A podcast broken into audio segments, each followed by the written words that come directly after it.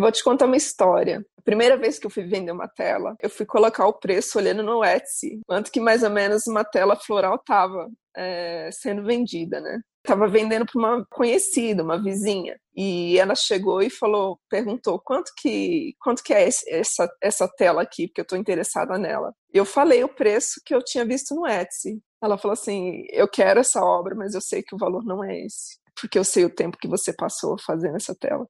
Você imagina para o cliente falar isso? Começando mais um Arte Academia Podcast, um bate-papo sobre pintura e desenho acompanhado de histórias inspiradoras.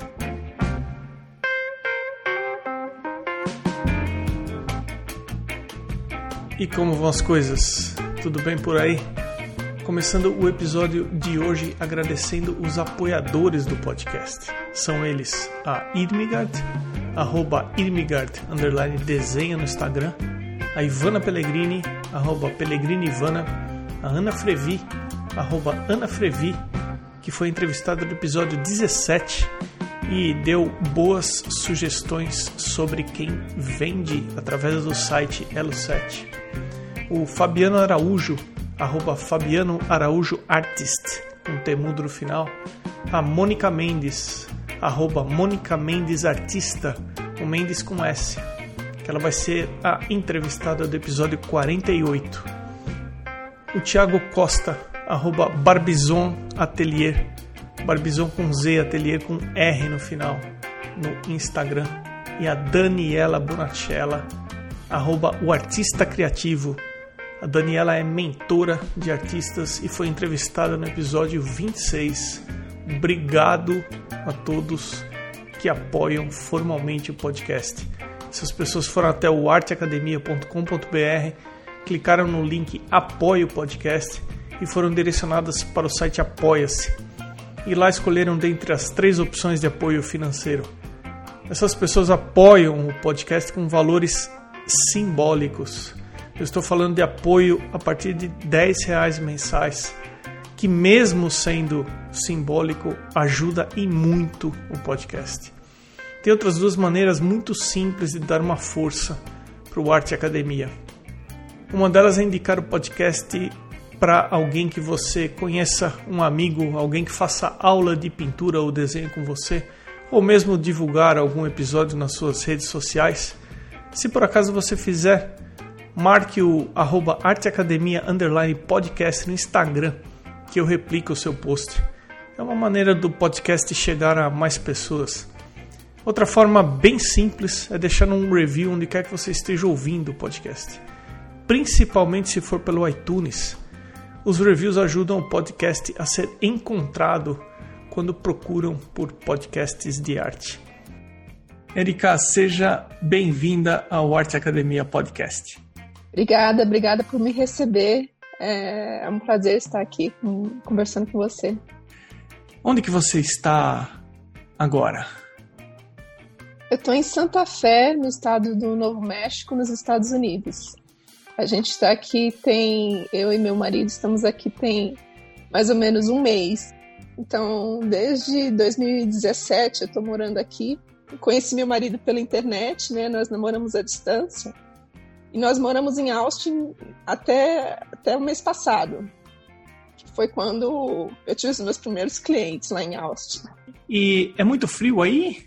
Faz frio. Aqui tem até uma pista de esqui é, na cidade, porque neva bastante. Tempo eu ainda estou me acostumando. Vim de Minas Gerais, né? Então, me acostumando com a neve. Eu nunca tinha visto neve antes de, de vir morar aqui. Então, tem pouco tempo que eu vi neve também. É um processo bem interessante.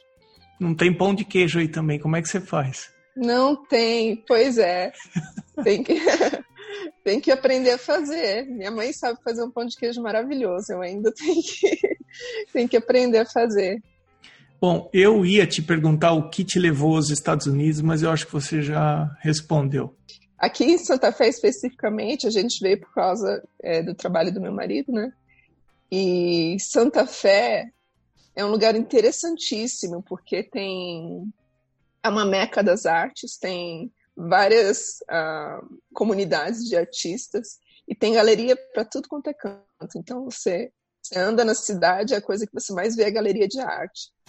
Então é uma cidade muito artística que, que uh, baseia até a própria economia da cidade é, em artes. Então, apesar da gente não ter planejado vir para cá por causa da, do meu trabalho, é, acabou sendo interessante para mim vir para cá, né?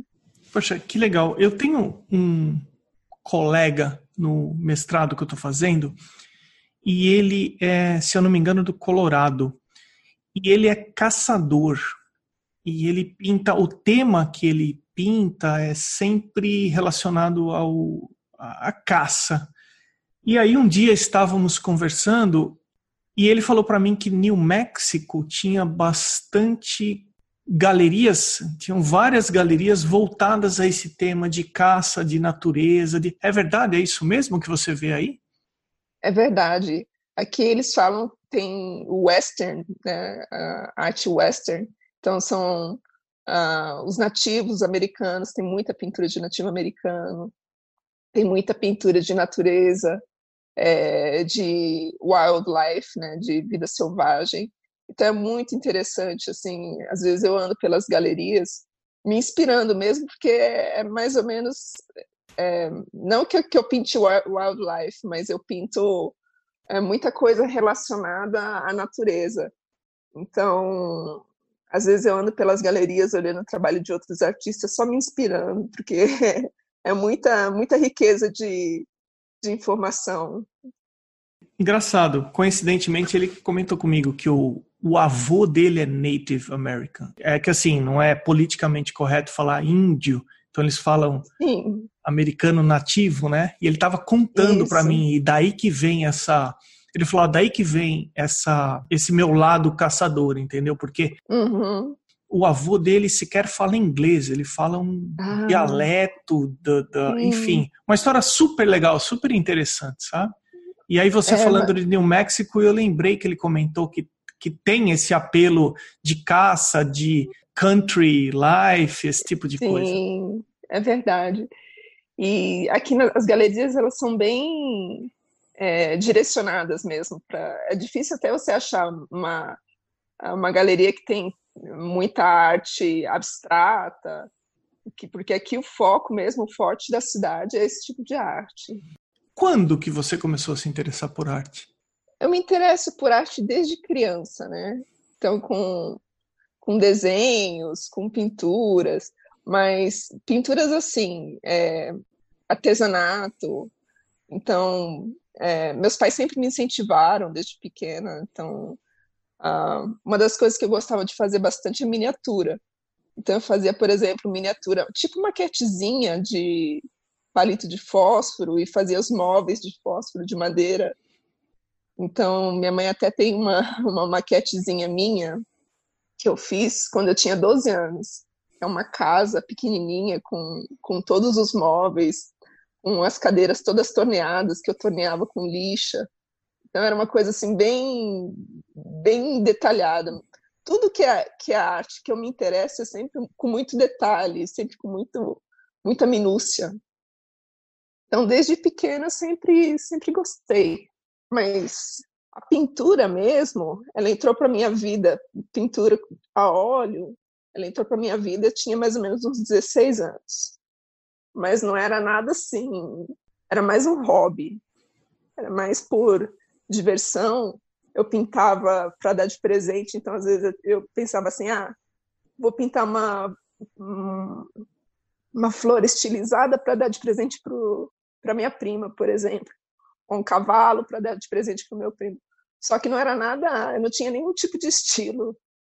Mas nessa época você fez algum curso? Quando que você começou a se capacitar para pintar? Porque assim, tô com o seu Instagram aberto aqui e isso foi o que me chamou a atenção, a qualidade da sua pintura. Foi por isso que eu cheguei até você. Obrigada. Quando é que você começou a estudar arte?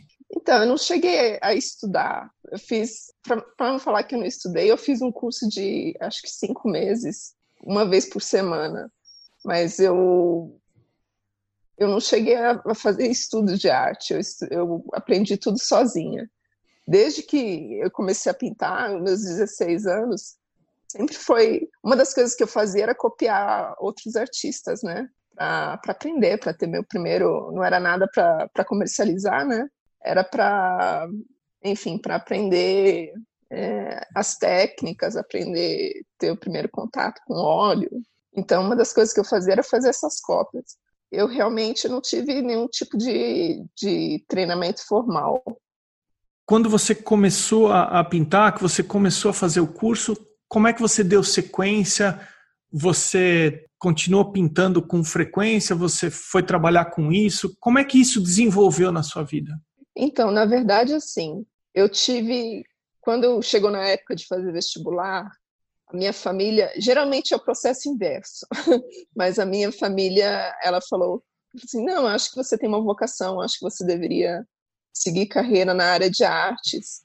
Eu até fiz teste vocacional, o teste vocacional deu lá, que eu deveria seguir carreira na área de artes.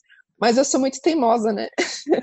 eu sou muito teimosa e eu tinha um certo, para falar a verdade, assim, falando bem francamente, eu tinha um certo preconceito, porque eu achava que carreira na área de artes não, não, não ia vingar, não ia dar em nada. Então, naquela época eles falavam assim: se você quer uma carreira de verdade, você sabe desenhar, você tem que ir para publicidade.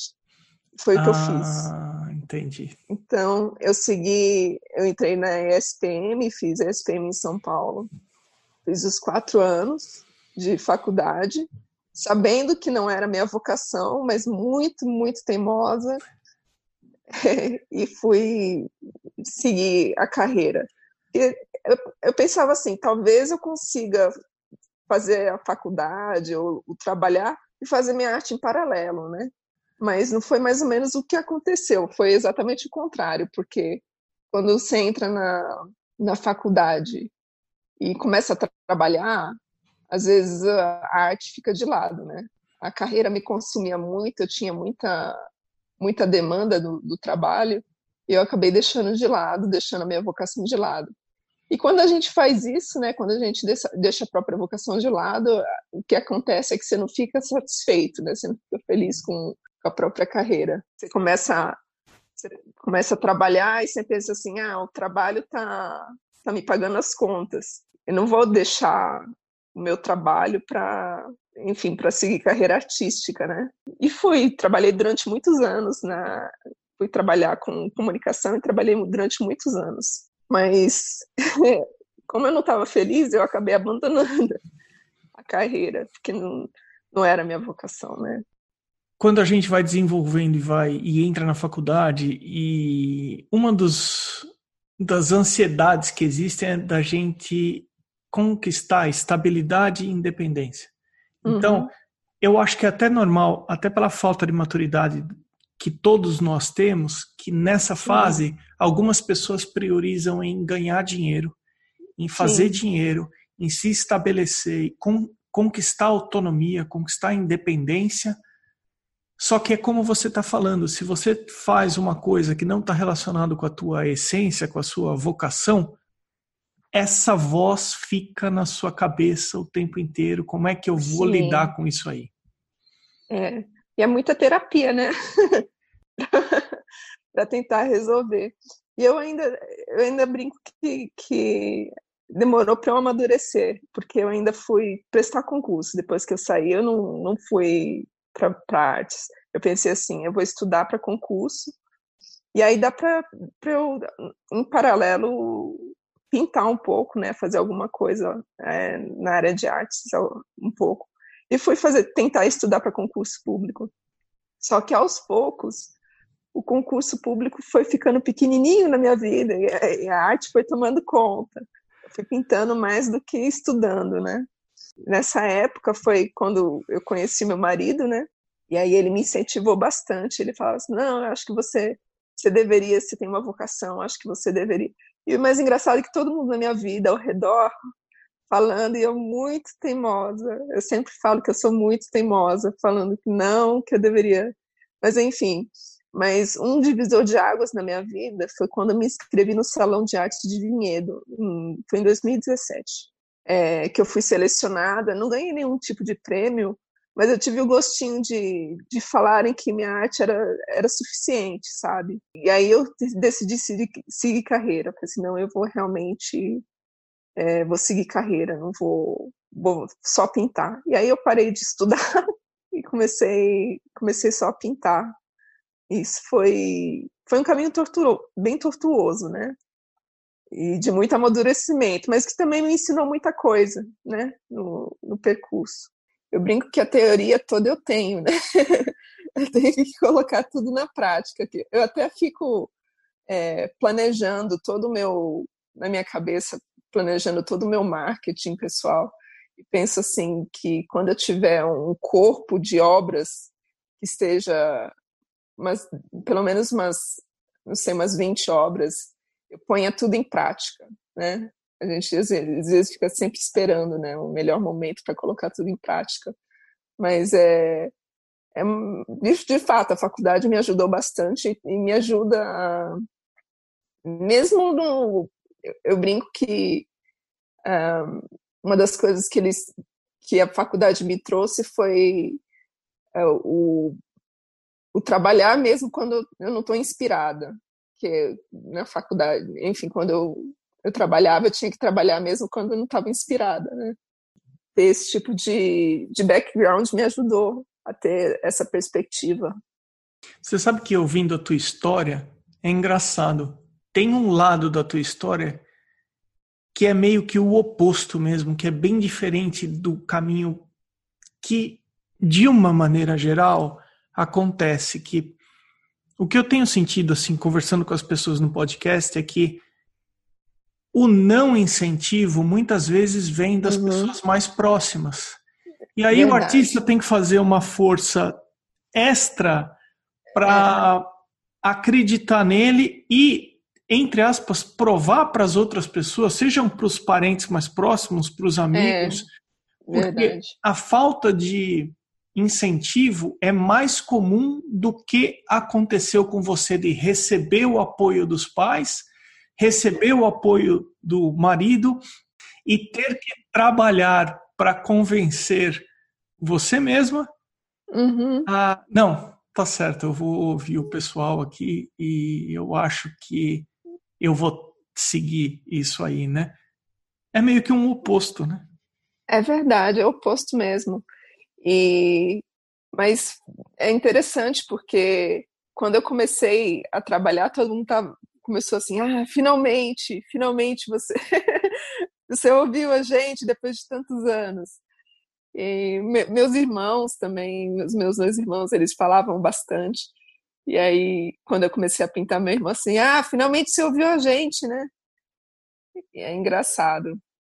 E como que você acha que o, o americano ele vê a arte se você comparar com a experiência que você teve no Brasil assim que tipo de coisa te chamou a atenção vivendo nos Estados Unidos nesse aspecto da relação com a arte olha eu acho que uma das coisas que eu notei primeiro foi quando eu cheguei aqui e uma uma colega perguntou o que, que você faz da vida eu falei eu sou artista eu pinto lá ah que interessante! E que tipo de arte você faz? Então, o artista aqui, ele tem outra imagem do que no Brasil. É, eu não sei se você tem, você mora aqui também, né, nos Estados Unidos, eu não sei se você tem essa percepção, mas a percepção que eu tenho é que no Brasil muitas vezes o artista, acho que o preconceito que eu tinha e que muitas pessoas têm é porque é uma imagem de que o artista é uma pessoa alternativa, que não tem carreira, que não tem perspectiva, enquanto que aqui é uma carreira, é uma carreira como outra qualquer. Então o artista também tem dificuldades aqui, não vou falar que não. É, é difícil ser artista aqui, também como é difícil ser no Brasil, mas aqui o artista ele muitas vezes consegue se manter, consegue fazer seu trabalho, a imagem de artista, que é uma pessoa de carreira, aqui é, é, é bem diferente do Brasil. Eu noto essa diferença Tá fazendo quase cinco anos que eu moro nos Estados Unidos. Eu moro na Califórnia, no sul da Califórnia. Felizmente aqui não tem neve, então eu não tenho que me preocupar com o frio. Mas eu noto isso que você está falando, sim, que falar sobre ser pintor, artista, é algo mais natural em relação ao que sim. você faz da vida. E eu acho que aí tem um outro aspecto também que tem que ser levado em conta, que é um aspecto cultural que o americano ele não se importa com o outro, desde é. que o outro não invada o espaço pessoal dele. Então, Sim. ele não está preocupado com a imagem dele. Uhum. Eu acho que da mesma maneira que o sul-americano está.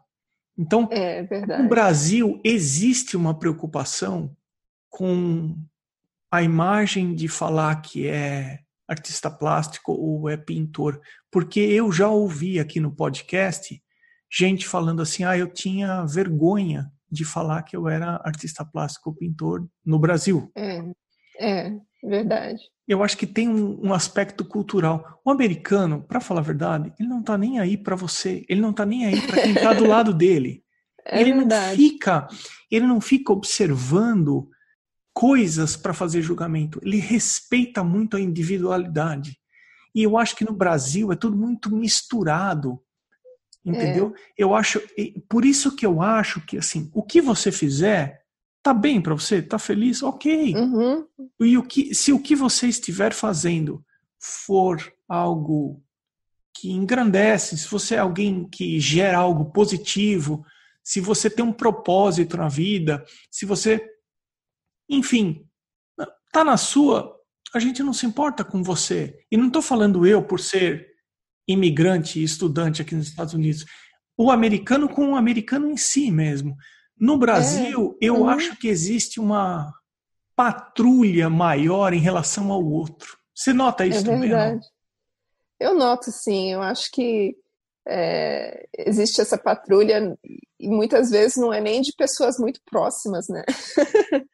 de pessoas que, que às vezes estão na sua vida, às vezes colegas, é, colegas e às vezes primo de terceiro grau.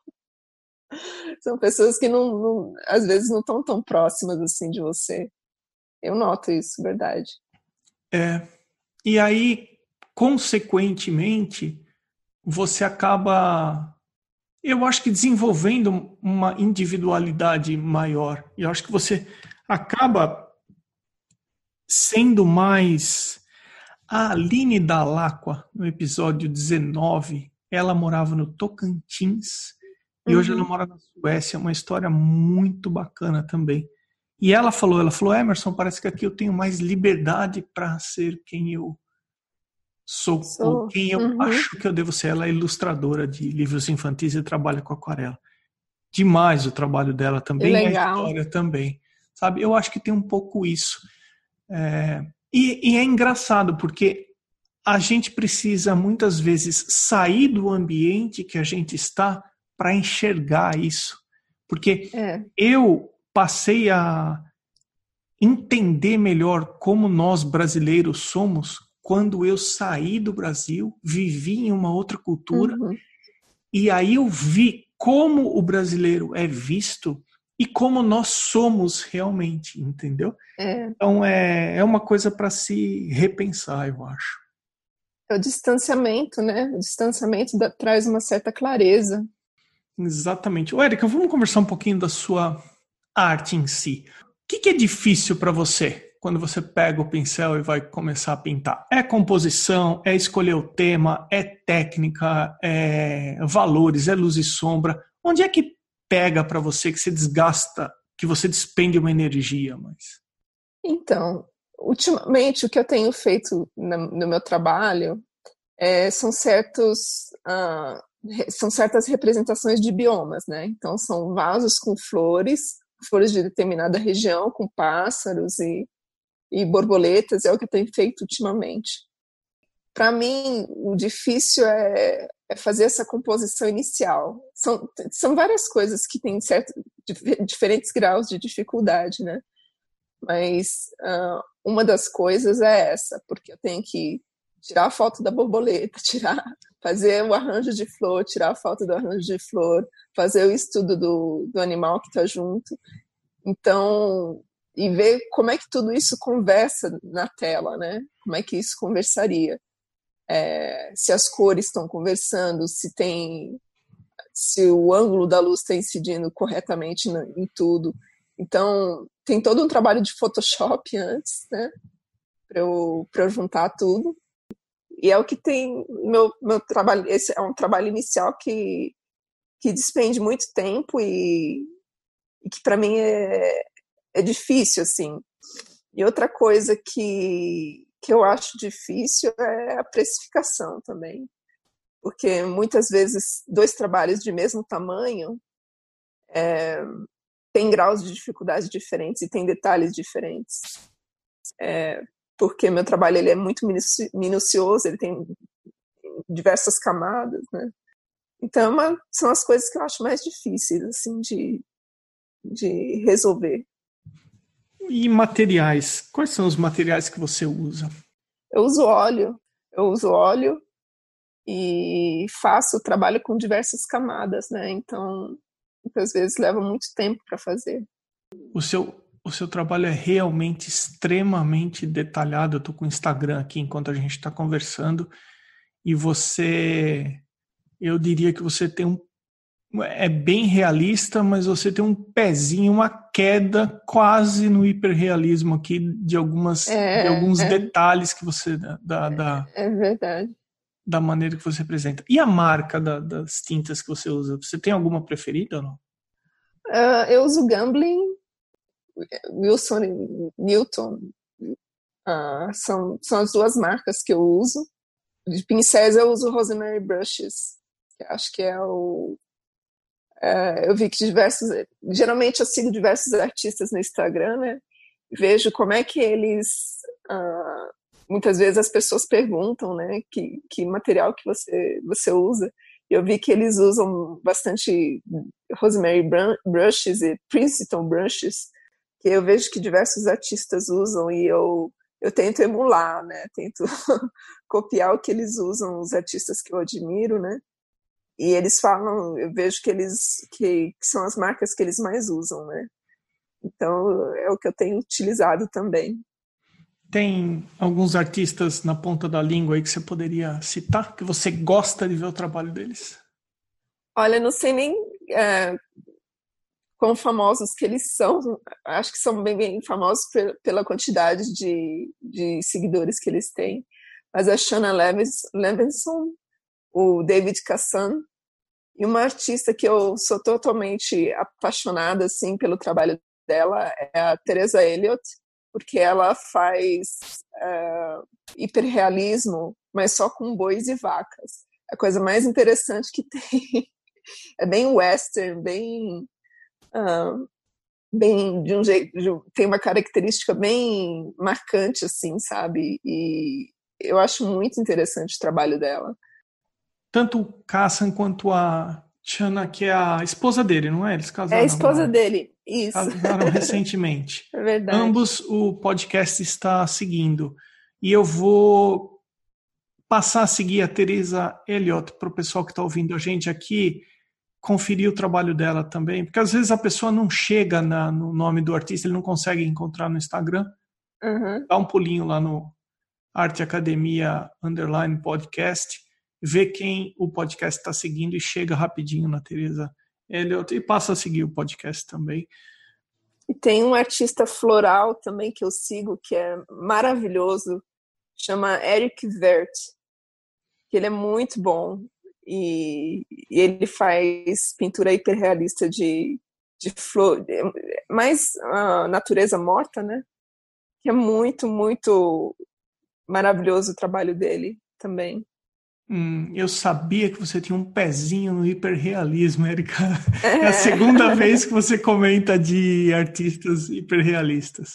É, eu gosto muito do estilo, né? Eu vejo é, os artistas que eu, que eu admiro e a gente fica assim pensando, nossa, será que um dia eu vou, vou ser bom como ele, boa como eles são, né? Como ele é bom. E dá, a gente tem aquela admiração, né?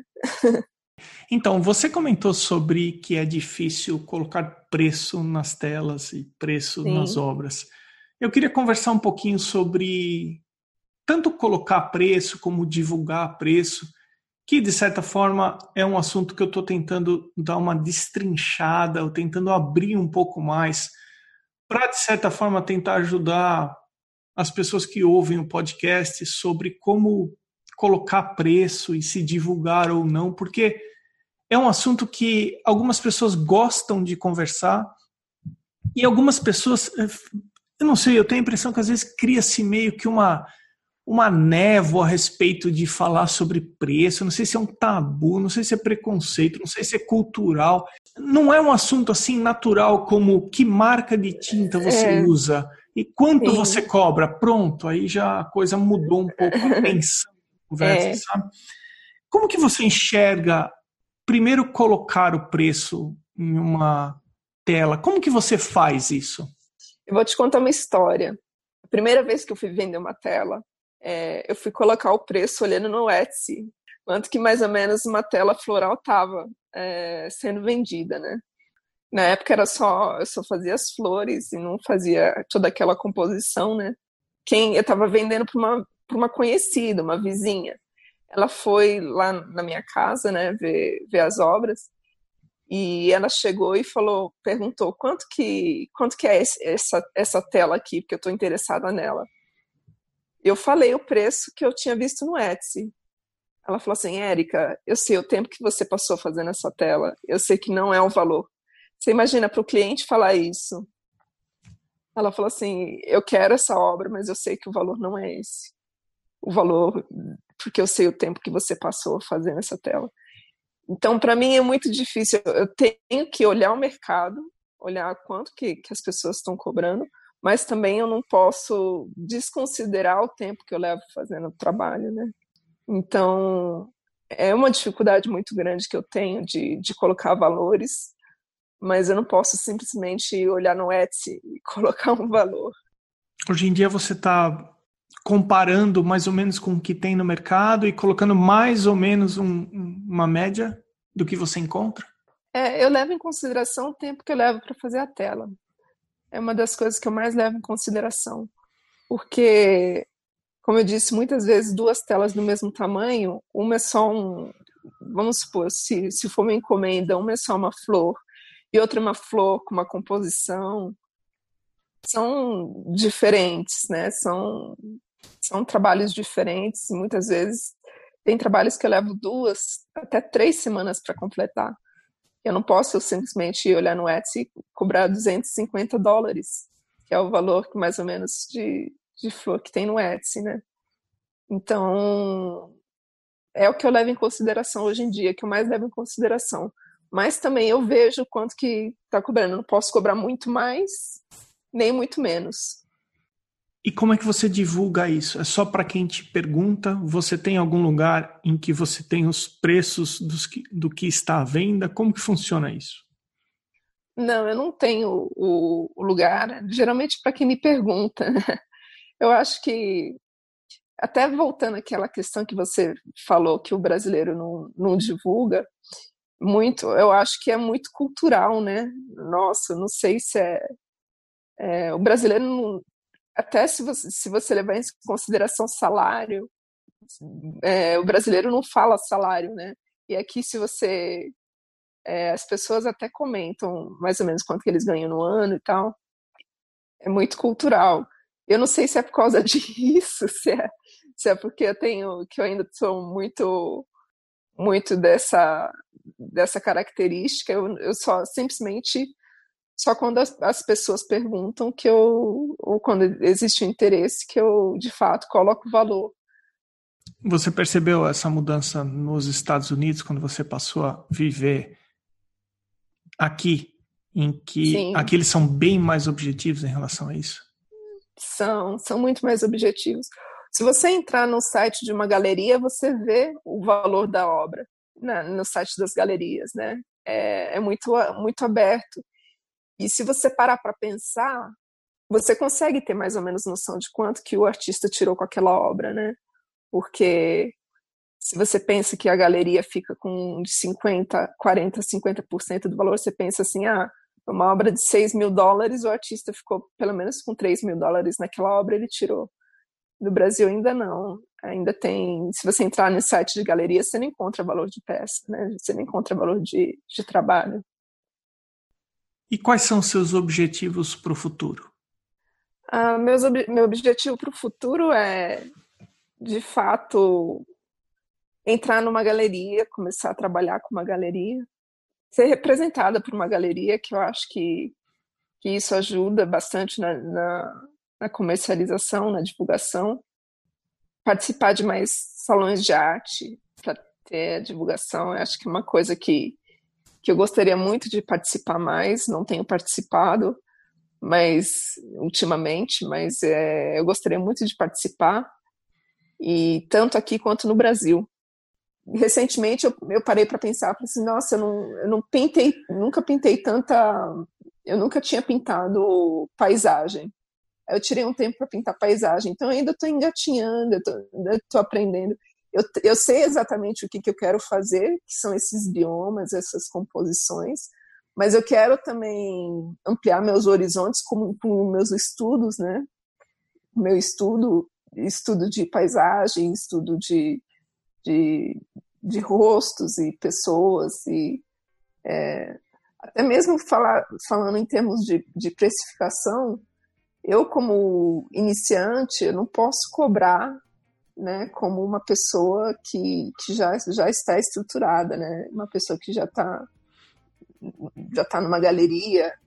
Então, tem muita coisa minha que eu ainda estou engatinhando, ainda estou aprendendo. E tem sido um, um, processo maravilhoso, né? Tem sido muito bom. Finalmente segui minha vocação. A gente está chegando no final do teu episódio. Eu queria fazer um comentário aqui sobre o site, o arteacademia.com.br. Lá no site tem um link, comunidade, que leva a um grupo de ouvintes no WhatsApp. É, a gente conversa lá pelo WhatsApp, é meio que uma comunidade dos ouvintes do podcast. No site também tem sempre um ou outro PDF para baixar, tem um campo para você indicar algum artista que você conheça, algum professor da sua cidade que é assim fora da curva, que ele é muito bom e que eu não consigo ter acesso, não consigo conhecer, e talvez você conheça uma pessoa muito interessante. As pessoas podem se auto-indicar também, se elas julgam que uhum. elas têm uma história bacana para contar. Então, fica aqui um convite para ir para o arteacademia.com.br. O perfil no Instagram é arteacademia underline podcast. E eu quero agradecer você por ter participado do podcast e eu queria que você divulgasse os seus perfis, onde que as pessoas encontram você, Erika. Ah, no meu Instagram e o meu Facebook tem, os dois têm o mesmo endereço, que é Erika Fine Art, é, tudo junto, E-R-C-A, F-I-N-E-A-R-T, Fine Art. E meu e-mail é ericacampusart, arroba gmail.com, arte sem o E no final. Ô, Erika, muito obrigado Obrigada a você, obrigada por me ter me recebido. Esse foi o episódio 45 com a Érica Garcia. Eu sou Emerson Ferrandini. Obrigado pela companhia e até o próximo episódio do Arte Academia Podcast.